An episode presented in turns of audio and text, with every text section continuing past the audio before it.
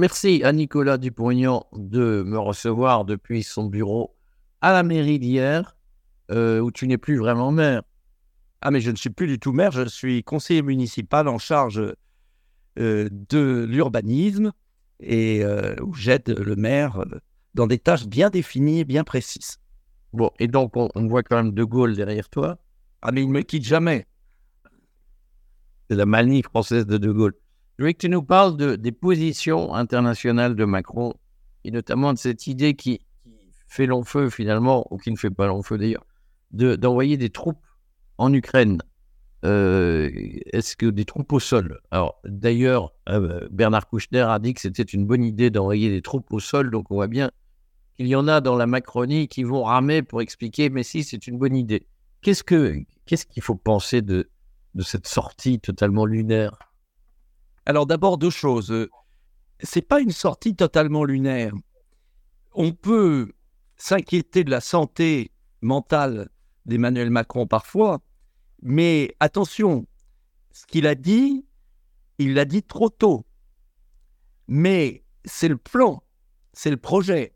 Et je pense qu'il a voulu devancer les autres chefs d'État pour apparaître euh, en avance d'eux. Alors tout le monde dit oui, il est fou, euh, ça se fera jamais, la preuve, tous les autres chefs d'État ont dit que ça se passera pas. Mais attention, si tous les atlantistes euh, tous les agents de la CIA sont sortis euh, des fagots, comme Bernard Kouchner et les autres. Quand je dis agents de la CIA, je ne veux pas un procès de, en diffamation, mais enfin, disons euh, symboliquement. Hein. Les proches, les sympathisants de la CIA. du moins les proches, ou les amis des, des. Pas les amis des Américains, attention, il y a beaucoup d'Américains qui sont hostiles. Les amis des néoconservateurs bien particuliers. D'ailleurs, il y a Robert Ménard. en fait, il y a tous les 68 arts qui sont sortis du bois. Si tous ces gens-là sont sortis pour approuver, c'est parce qu'au fond, ils vont au bout de leur logique. Et peut-être que ce sont les plus cohérents dans leur camp.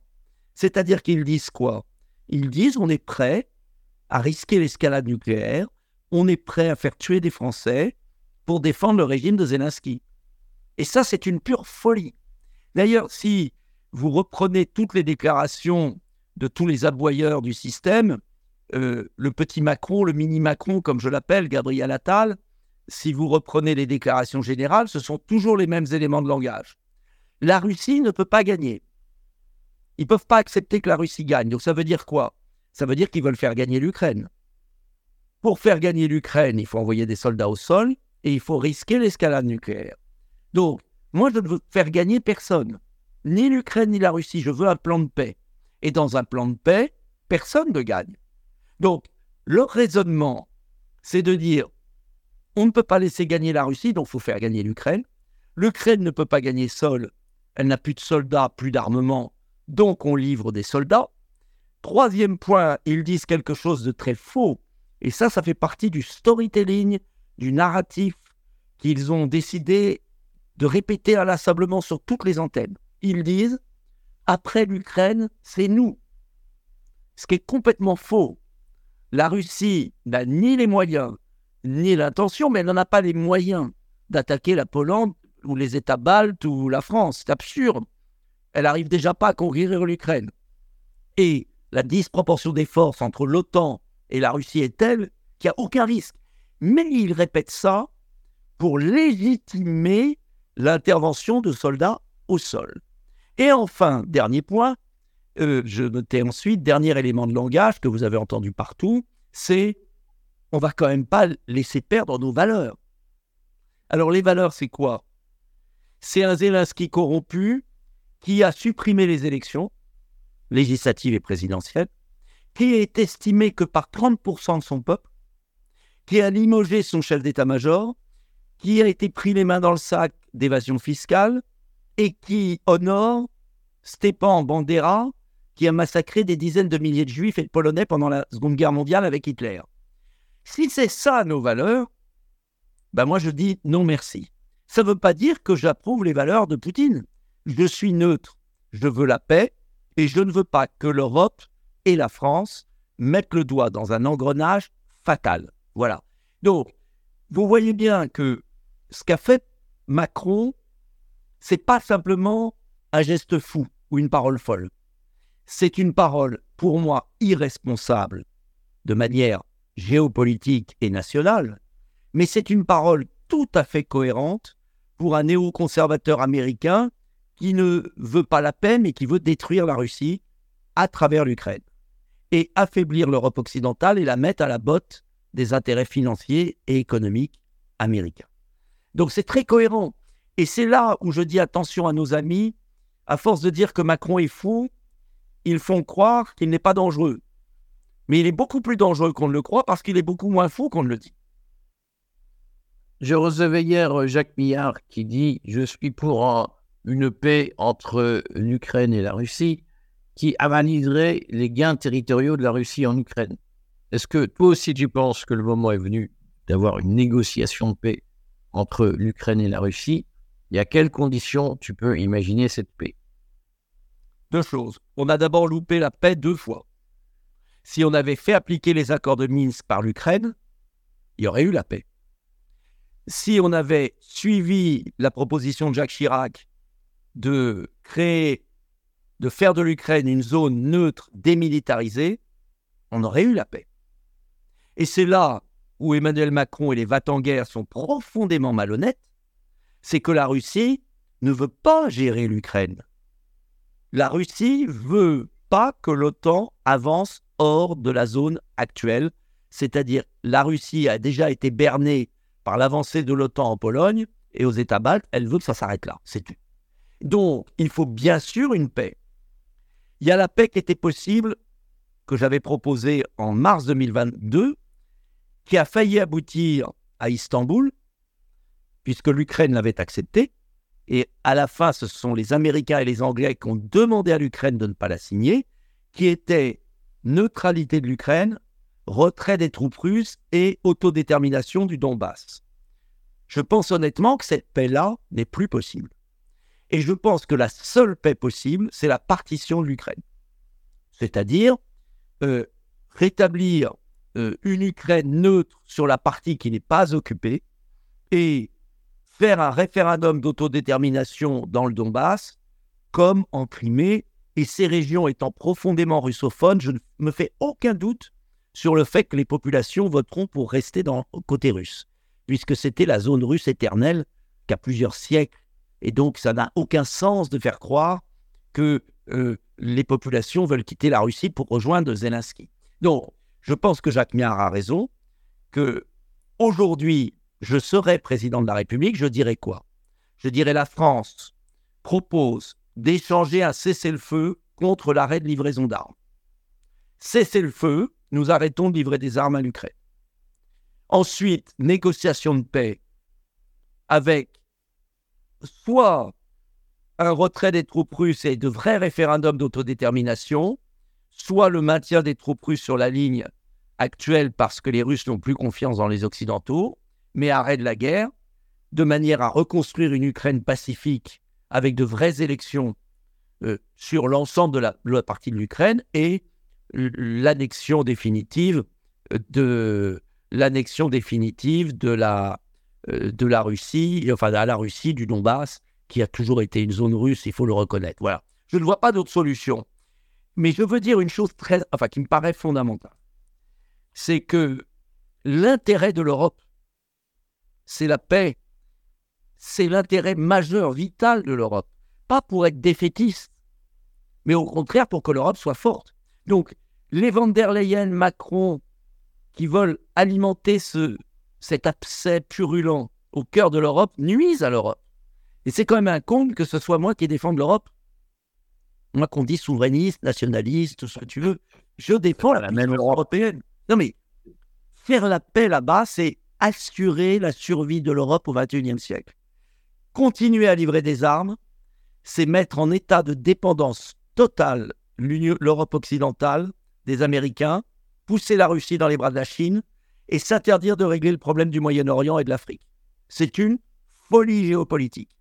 Et je renvoie au bouquin de Todd, la défaite de l'Occident, qui était excellent et je vous invite à lire tous. Dernière question, parce que je sais que tu es pressé. Euh, on s'attend. pressé pour une affaire aussi importante. Mais il y a des, réalités d'agenda.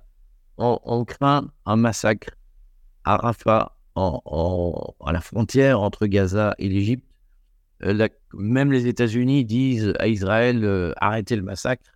Que doit faire la France face à cette perspective et que ne fait-elle pas aujourd'hui? Qu'elle devrait faire? Le drame, c'est qu'après les déclarations folles, enfin folles, irresponsables, irresponsables de Macron en Ukraine, la parole du pays est totalement décrédibilisée. Euh, et n'oubliez pas, n'oubliez pas que à Gaza, suite au 7 octobre, Macron a dit tout, le contraire de tout et n'importe quoi. Coalition anti-Hamas qu'il a abandonné, euh, etc. Donc il n'y a plus aucune parole de la France. Cet homme, pour moi, n'est plus président de la République et n'incarne plus le pays. Je ne le reconnais plus comme autorité légitime de la France et mes mots sont graves. Et je pense qu'il faut une destitution d'urgence car sa santé mentale pose problème. Mais malheureusement, je suis seul à la demander à l'Assemblée et donc ça risque pas d'arriver demain matin. Donc nous allons le, boire le calice jusqu'à l'année, c'est-à-dire que je crains jusqu'en 2027, sauf événement exceptionnel. Maintenant, sur l'affaire israélienne, je crois que la France devrait, là, déjà dire ce qu'elle pense. Parce qu'en fait, la France ne dit plus jamais ce qu'elle pense. En être libre. Et ce n'est pas parce qu'on a condamné, et je l'ai fait, l'abomination du 7 octobre, qu'on doit s'interdire de condamner l'abomination des bombardements et de l'éradication des Palestiniens, je pèse mes mots, pas des Hamas, des Palestiniens à Gaza. Donc moi, je suis très clair. J'ai été et j'ai toujours condamné l'organisation terroriste du Hamas et les massacres du 7 octobre, et c'est pourquoi je me permets de condamner totalement euh, euh, les bombardements et le, le drame de Gaza. J'ajoute qu'il y en a un qui l'a écrit très bien, et que si moi j'écrivais ça, ou toi, nous serions traduits devant le tribunal médiatique, c'est Jacques Attali. Jacques Attali, c'est bien la première fois que j'approuve Jacques Attali, dans une tribune des échos d'il y a 15 jours. Relisez ce qu'il a écrit. Lui peut se permettre de le dire. Moi, je ne peux pas. Donc, ça veut dire, il a dit que Netanyahou devra être jugé avec les gens du Hamas. C'est Jacques Attali. D'ailleurs, il tient depuis euh, assez longtemps, puisqu'il est très. Je sais que dans nos cercles, Jacques Attali est perçu comme le grand méchant loup, euh, mais justement, Jacques Attali dit quelque chose qu'il peut dire, puisqu'il est l'ami d'Israël. Euh, et moi, je, l'ai dit, j'ai eu une discussion très vive avec Meyer Habib à l'Assemblée nationale. J'ai été assis à côté de lui mercredi en commission des affaires étrangères. Il m'a traité de suppôt d'extrême gauche. Je lui ai dit, euh, c'est indigne car j'ai toujours défendu le droit à l'existence d'Israël. J'ai toujours défendu Israël dans ses limites de 1967, d'avant 67, mais ce n'est pas rendre service à Israël que de laisser massacrer les Palestiniens à Gaza. C'est une abomination ce qui est en train de se produire. Mais où est la France? La France a disparu. La France est évanouie. La France n'a plus aucune crédibilité. donc, la seule question grave qui se pose pour nous, Français, c'est comment on arrête cet homme avant l'élection officielle de 2027. Parce que son mandat va jusqu'en 2027, qu'on le veuille ou non. Et les avoir à la destitution? Mais je ne crois pas à la destitution, puisque j'ai bien vu que j'étais le seul à la proposer. Et que déjà, j'aimerais qu'il y ait une motion de censure. Et qu'il manque une dizaine de députés républicains sans parler d'Eliott, qui ont eu un excès de courage pendant l'affaire des retraites et qui ont disparu depuis. Avis de recherche, où est passé Charles de Courson euh, je, le cherche, si tu le retrouves, tu me dis. C'est tragique. Euh, je veux dire très clairement que le décalage entre la gravité de la situation française et la légèreté, la désinvolture des oppositions est, est effrayante parce que on ne peut pas en vouloir à Macron d'être Macron. Mais on peut en vouloir à l'opposition, aux oppositions, de ne pas se mettre en ordre de marche pour l'arrêter avant qu'il soit trop tard. On n'est pas responsable des macronistes. En revanche, on est responsable des oppositions. Comment tu sens la position du Rassemblement national sur ce sujet? Je, je, la, je, je, Ce ne sont pas les pires, loin de là. Ce sont les seuls qui ont voté les motions de censure avec la France insoumise. Je ne vais pas leur reprocher. Je l'ai j'ai vu quand même évoluer là fortement et avoir des discours euh, clairs sur les déclarations irresponsables de Macron. Maintenant, il va y avoir un vote qui va clarifier les choses. C'est le vote sur l'accord militaire avec l'Ukraine. Avec Alain Houpert, nous avons été les deux seuls à demander un débat. Sénateur Houpert. Nous avons obtenu ce débat. Alors, pas au titre de l'article 53, mais au titre de l'article 51, mais qu'importe. Ça veut dire que chaque député et chaque sénateur va devoir voter l'accord militaire ou pas, qui est un accord militaire très grave parce qu'il engage la France pour 10 ans à soutenir l'Ukraine et donc, de fait, à la faire entrer dans l'OTAN.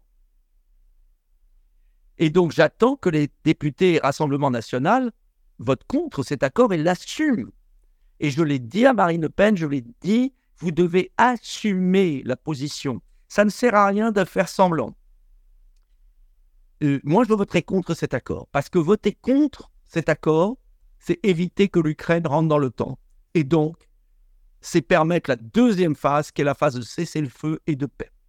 Et on n'a pas à avoir honte. Moi, j'en ai rien à faire que Mini Macron euh, m'accuse d'être un agent russe. Je ne suis pas un agent russe, je ne l'ai jamais été, je ne le serai jamais, et euh, je ne cherche pas à donner raison à la Russie. Je veux une paix neutre et je connais la géographie, et tu pourrais montrer euh, en vidéo à la fin de mon entretien la carte, parce que personne ne regarde cette carte géographique. Quand tu vois où est l'Ukraine, tu as tout compris. La partie est de l'Ukraine rentre en Russie, entoure Moscou. Donc, croire qu'un territoire qui depuis plusieurs siècles est russe, qui est une rentrée dans l'Ossue. C'est comme si, pour reprendre une image, et je voudrais qu'on le comprenne, c'est comme si le Texas avait repris en 1991 son indépendance et qu'au Texas, les Chinois et les Russes installent des bases secrètes et disent il faut faire rentrer le Texas, euh, République libre depuis 30 ans, au sein euh, des BRICS et il faut armer le Texas face aux méchants Américains qui euh, croient qu'encore que le Texas est à eux. Mais tout le monde dirait, mais il faut la paix. Et si on ne prend pas l'image du Texas, on pourrait prendre même l'image du Mexique. Quel président américain accepterait qu'au Mexique, il y ait des bases chinoises et russes avec des missiles pointés sur Washington? Personne. Voilà, c'est tout. Donc, soit on est raisonnable et on a l'OTAN, oui. Il a avancé, l'OTAN a avancé, oui. Mais maintenant, on s'arrête. Et on fait la paix avec la Russie. Ça n'enlève rien à l'Ukraine. L'Ukraine aura déjà beaucoup de chances d'être une république neutre, apaisée, démocratique, ce qu'elle n'est plus avec Zelensky. Voilà. Je suis désolé, je suis carré, je suis franc. Il suffit de regarder une carte, de lire un livre d'histoire, euh, de regarder le monde tel qu'il est pour comprendre que l'Occident est devenu fou, ivre de puissance, et en plus, on n'a même pas les moyens. Et dernier point, pour vous informer de quelque chose, euh, hier, nous avons, mercredi, nous avons auditionné le général Gomard. Il nous a expliqué, alors j'espère que c'est faux, mais ça a l'air vrai. Est-ce que tu sais que la France, pour fabriquer des obus, importe de la poudre d'Australie? Ah bon? Voilà. C'est-à-dire qu'on ne fabrique même plus de poudre. Et ces branquignoles, je ne parle pas du général Gomard, je parle de ceux qui nous gouvernent. Ces clowns vont faire des rotomandats devant une puissance nucléaire qui est autosuffisante, alors qu'on n'arrive même pas à livrer des obus, parce qu'on les fabrique plus nous-mêmes. Mais Macron sait-il ces détails S'embarrasse-t-il de ces détails? En tout cas, je croyais que Clausewitz avait toujours dit qu'il fallait quand même avoir les moyens de ses ambitions en matière militaire, que c'était gênant de parler sans avoir. Donc en fait, moins ils ont le moyen, plus ils s'agitent. Et c'est très grave ce qui se passe. Oui, oui, mais je, crains que beaucoup de Français aient conscience qu'il y a un mensonge absolu sur l'Ukraine et que ça décrédibilise, comme tu le dis très bien, très bien toi-même, très profondément tout le discours politique aujourd'hui. C'est-à-dire que... Le Oui, mais le problème que j'ai, là le problème, c'est que Jamais à la télévision tu as le droit d'évoquer l'histoire de l'Ukraine, la géographie de l'Ukraine. on te fait passer immédiatement pour un agent russe. C'est infernal. Et c'est extrêmement grave. Donc, encore une fois, il ne s'agit pas, bien sûr, que c'est tragique. Parce que l'histoire est tragique. Alors on me dit, oui, mais vous n'avez pas de respect pour les pauvres Ukrainiens. Mais bien sûr que j'ai du respect pour les Ukrainiens. Mais est-ce que c'est avoir du respect pour les Ukrainiens que de leur livrer des armes américaines pour se faire hacher le menu et, se faire tuer Alors qu'on n'a d'ailleurs pas le courage d'envoyer euh, Robert Ménard et Bernard Kouchner avec une mitraillette se faire tuer sur le champ de bataille. Parce que moi, je propose que Bernard-Henri Lévy, Bernard Kouchner et Robert Ménard aillent s'engager en Ukraine. Voilà. Sur les régiments du front. Bon, non, mais, et qui se mettent. Non, dernier point, et qui se mettent le. Qui se mettent le. Non, mais qui se mettent le, la croix gammée qu'il y a sur les soldats ukrainiens. Oui, mais ça aussi, ça fait partie des tabous. On n'a pas le droit de le dire. On n'a pas le droit de le dire puisque Poutine l'a dit. Alors attention, je pense que Poutine exagère. Il ne faut pas non plus dire que tous les Ukrainiens sont des néo-nazis. C'est ridicule. Euh, il ne faut pas non plus épouser toutes les théories de Poutine. Et encore une fois, Poutine passera, mais la Russie restera. Donc je ne suis pas un agent poutinien. Je n'ai jamais rencontré Poutine. Je, je, ne cherche qu'une chose, c'est que, que l'Europe sauve sa puissance au XXIe siècle. Et je suis désolé de le dire, si l'Europe veut sauver sa puissance au XXIe siècle, il faut une alliance entre France, Italie, Allemagne et Russie. On n'y coupera pas. Et c'est bien pour ça que les Américains ne le veulent pas. Ils sont pas pour Merci Nicolas. Je, te rends à ton emploi du temps. À très bientôt, j'espère. Désolé, je suis passionné par ce sujet, mais tellement grave.